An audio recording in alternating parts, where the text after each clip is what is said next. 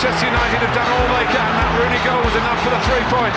Manchester City are still alive here. Balotelli, Aguero! I swear you'll never see anything like this ever again. Assistência de Letra, um podcast de João Gomes da Silva. Futebol que transcende. Este é o quarto episódio da segunda temporada do podcast Assistência de Letra. O meu nome é João Gomes da Silva e muito obrigado por seres ouvinte do meu podcast. Esta semana começo por falar da realidade interna do nosso campeonato. O Futebol Clube do Porto venceu no Dom Afonso Henriques num jogo envolto em alguma polémica, mas facto é que os azuis e brancos conquistaram mais 3 pontos, mantiveram a vantagem de 6 para o Sporting e estão cada vez mais perto do título de campeão nacional.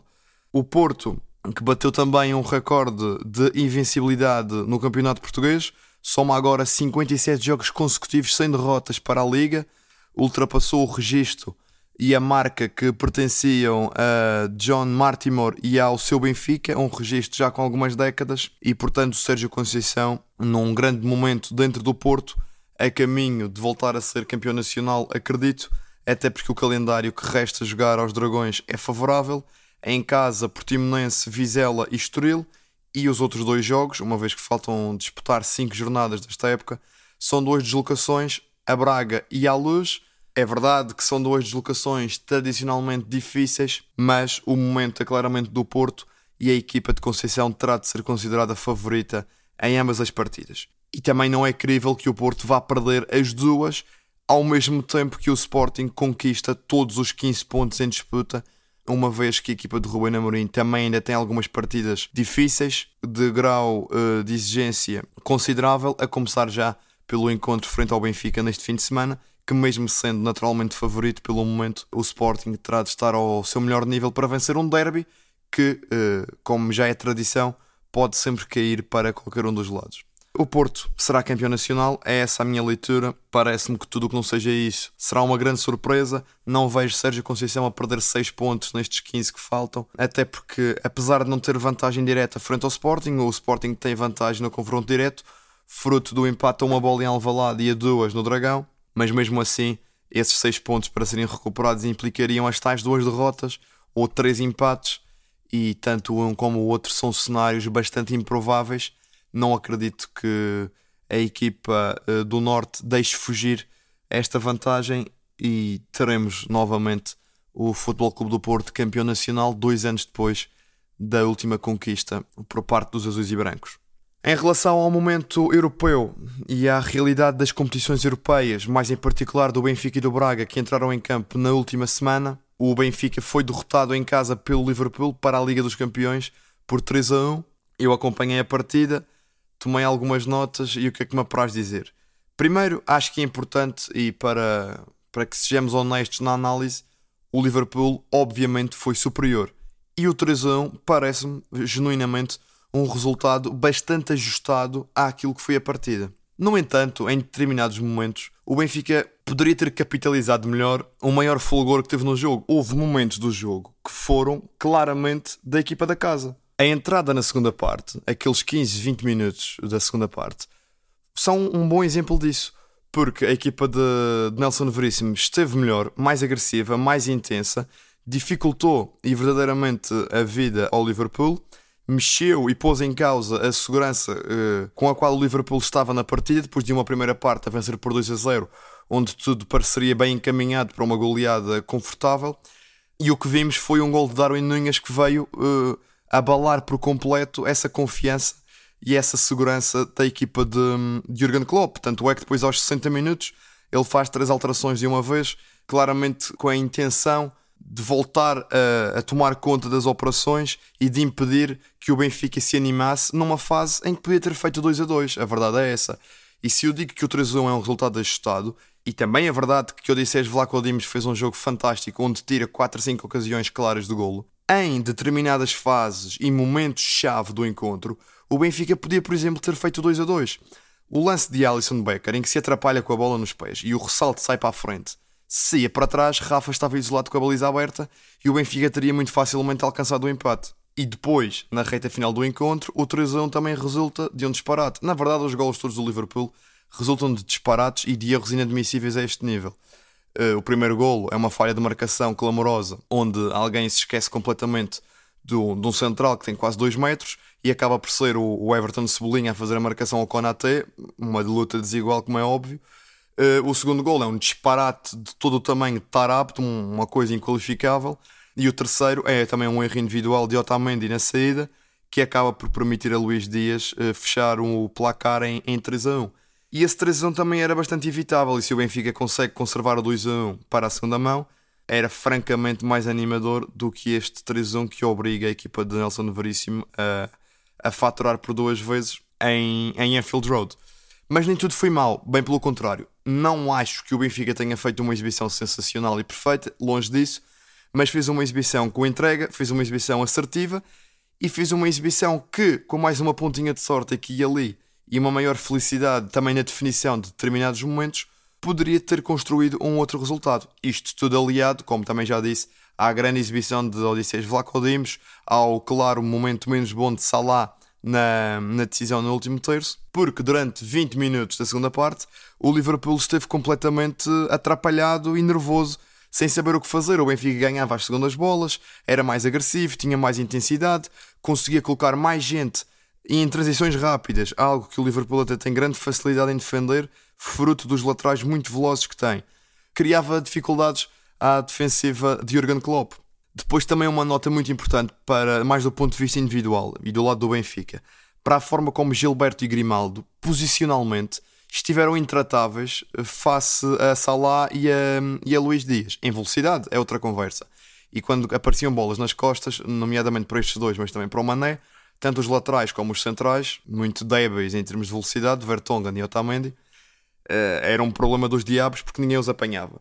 Mas posicionalmente, principalmente Grimaldo e Gilberto, muito fortes, muito seguros, um, e a impedir que tanto Luís Dias como Salah desequilibrassem individualmente através do 1 para 1.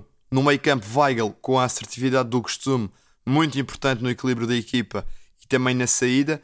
Alguns passos arriscados também fruto da grande pressão do Liverpool e já, já lá vou a essa análise da equipa de Klopp. Mas Weigl muito importante na maneira como baixava para o pé dos centrais e ajudava naquela primeira fase, muitas vezes com passos de risco, eh, mas que também não tinha outra hipótese tendo em conta a pressão intensa do Liverpool, como já referi. Tarapte, um jogo desastroso. Já sei que não há outro jogador no Benfica que tenha aquela capacidade de um um e de dribble, mas não é, é completamente incomportável e insustentável ter um jogador como Adel Tarapte na equipa a este nível. Em determinados momentos pode de facto fazer o que mais ninguém consegue em termos de desequilíbrios do meio campo para a frente, mas depois não é de facto sustentável ter um jogador que defensivamente dá tão pouco como, como Tarapte. E não é um desarme vistoso em 10 que faz mudar a minha opinião. Está melhor? Está. É esforçado e tenta dar o seu melhor? Acredito que sim. Mas peca muitas vezes na definição e no, no cálculo do risco que coloca em alguns passos.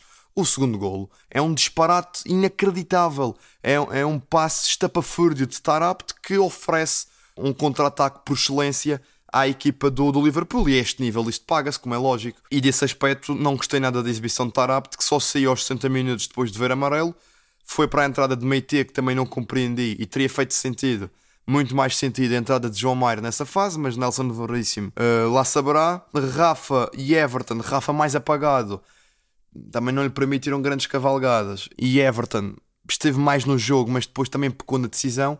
Há um lance que é um dos tais lances que poderia muito facilmente ter alterado a história do jogo, em que Everton está sozinho puxa para dentro, tem dois colegas completamente isolados dentro da área do Liverpool, ou à entrada da área, e opta por um remate uh, sem lógica e sem sentido, numa das tais ocasiões flagrantes que poderia muito bem ter dado a vantagem, uh, ou melhor, poderia ter dado ao Benfica o empate, na, na altura estava 2-1 para o Liverpool, Darwin já tinha marcado. Esse lance, principalmente juntamente com aquela atrapalhada do Alisson, poderiam de facto ter feito a diferença se o Benfica uh, os soubesse ter aproveitado. Darwin, claramente o jogador mais do Benfica, é, é inacreditável. E se me dissessem no início da temporada, eu não acreditava que a esta altura do, não digo do campeonato, porque o campeonato já lá vai, mas que vá a esta altura da Liga dos Campeões, Darwin Nunes seria a grande referência e o grande nome no Benfica, pela forma como consegue desequilibrar através da velocidade nas costas da defesa e da capacidade física. Desse ponto de vista físico, Darwin é de facto o único jogador do meio campo à frente do Benfica que conseguiu estar perto sequer de equilibrar os confrontos, porque do outro lado, desde Van Dijk e Konate no centro da defesa até Fabinho e Keita no meio campo, é muito complicado entrar nos duelos físicos e praticamente todos os que surgiram foram sendo ganhos pela equipa do, do Liverpool. Do lado de Klopp, Trent e Robertson sempre muito uh, preponderantes na manobra ofensiva da equipa.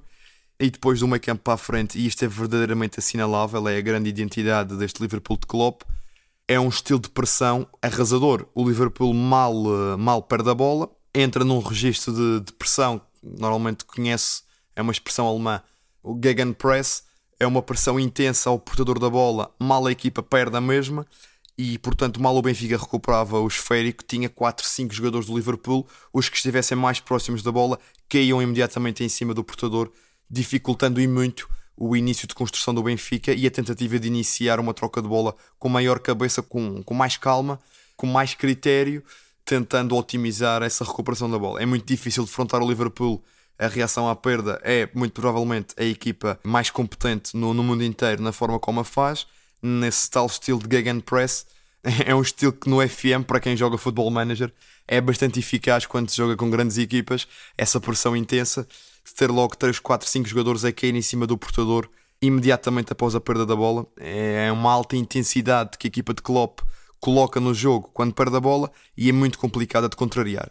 Também porque os protagonistas têm uma capacidade física notável. Falar de Fabinho, Thiago Alcântara e de Nabi Keita é falar de uma de um conjunto de competências físicas que o Benfica, nem o Benfica, nem quase nenhuma outra equipa do mundo tem no, no setor. E também, obviamente, os da frente uh, contribuem para essa pressão e são rapidíssimos na forma como reagem, falando eu agora de, de Salah, Mané e Luís Dias. Mas é, essa alta intensidade é uma marca do Liverpool que o Benfica teve muitas dificuldades em contrariar, como é natural em, em grande parte do jogo. Contudo, nesses 15, 20 minutos da segunda parte, conseguiu verdadeiramente contrariá-la e meter o Liverpool a colocar em causa o jogo. O 2-2 esteve muito perto, como eu já referi nessa fase. E faltou ao Benfica, na minha ótica, rentabilizar ao máximo, capitalizar com eficácia o que poderia ter tirado dessa fase do jogo. Nas restantes, fruto de erros individuais da equipa do Benfica e também de alguns momentos perdulários uh, da equipa do Liverpool que permitiram que a vantagem não fosse outra, isto aliado à grande exibição de Vlaco Dimos, como já disse, fizeram com que o resultado fosse 3 a 1.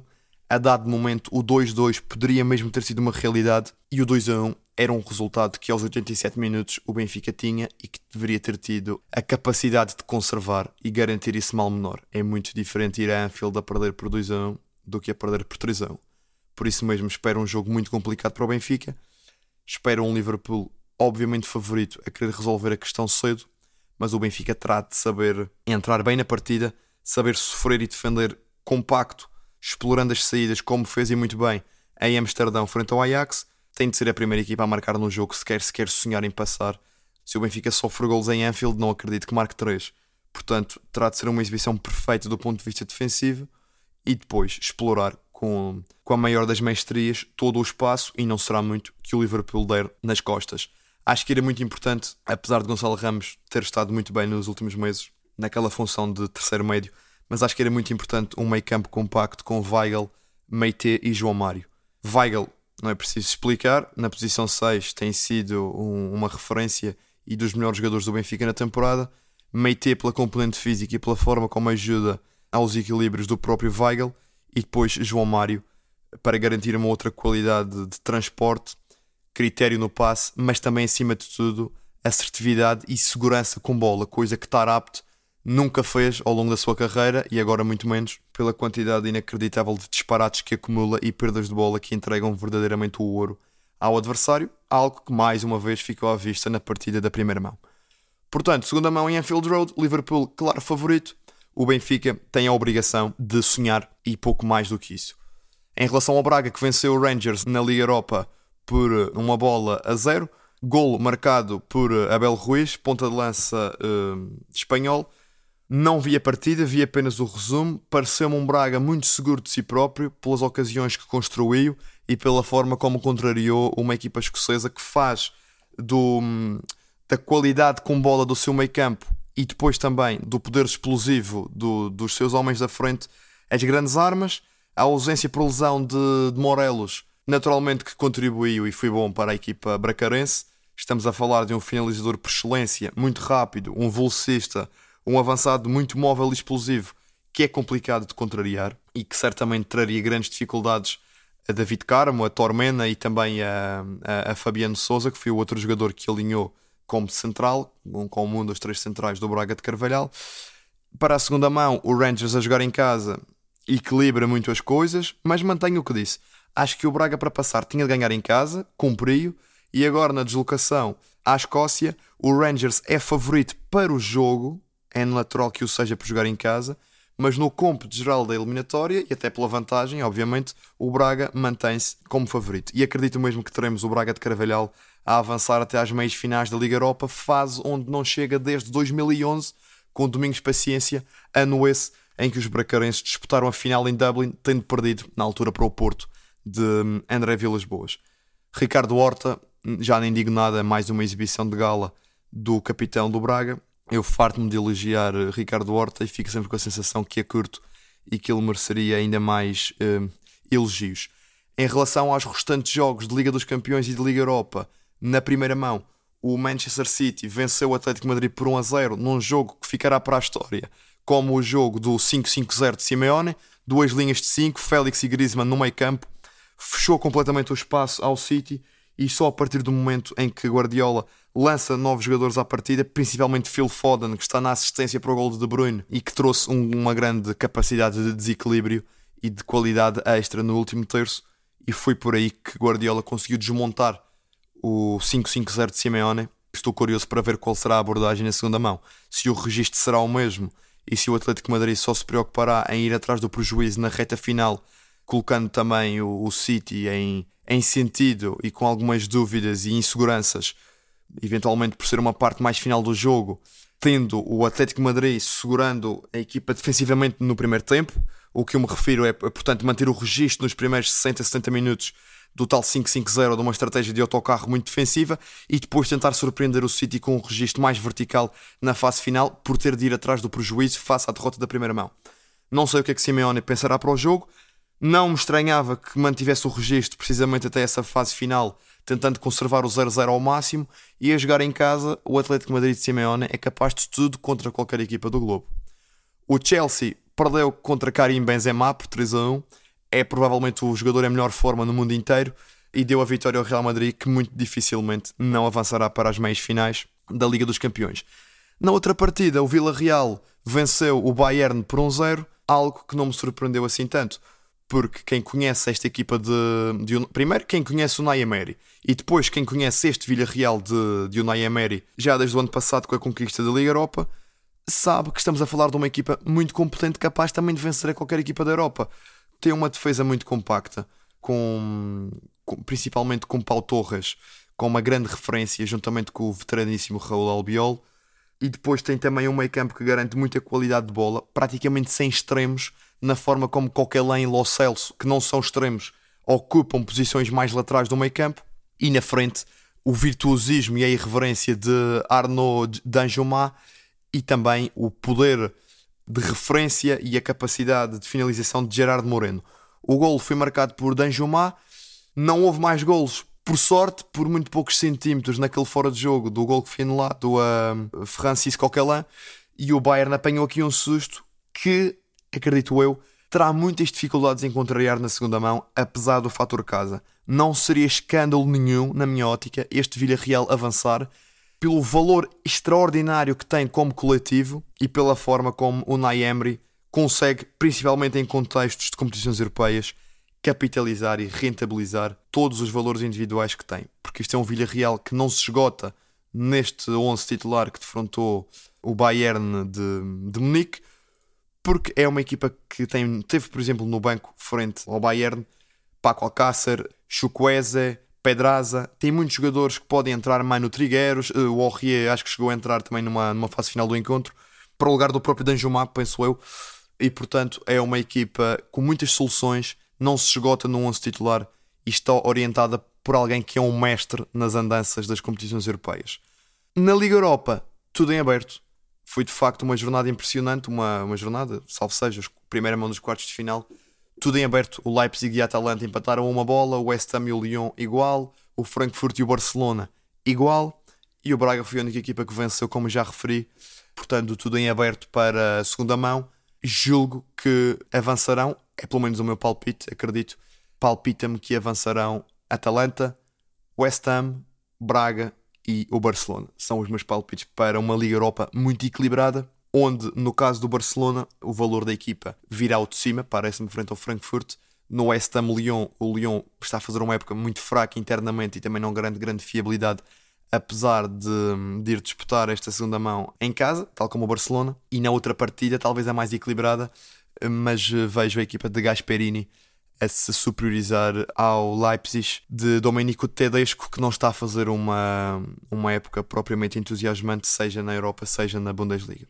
Posto isto, vamos ver o que é que estas, eh, estas segundas mãos, da, tanto de Liga dos Campeões como de, de Liga Europa, trarão. Equipas portuguesas, Benfica, atrás do sonho, o Braga, com uma realidade mais palpável e com verdadeiras condições para avançar. Também o, o nível é diferente, como é óbvio mas acredito que teremos partidas muito interessantes de acompanhar nesta segunda mão dos quartos de final de Liga dos Campeões e de Liga Europa. Para esta semana é isto que me apraz dizer. Este foi o quarto episódio da segunda temporada do podcast Assistência de Letra. O meu nome é João Gomes da Silva. Volto a agradecer a preferência pelo meu podcast. Cumprimentos e até ao próximo episódio. Manchester United have done all they can. That Rooney goal was enough for the three points. Manchester City are still alive here. Balotelli, Aguero! I swear you'll never see anything like this ever again. Assistência de Letra, um podcast de João Gomes da Silva. Futebol que transcende.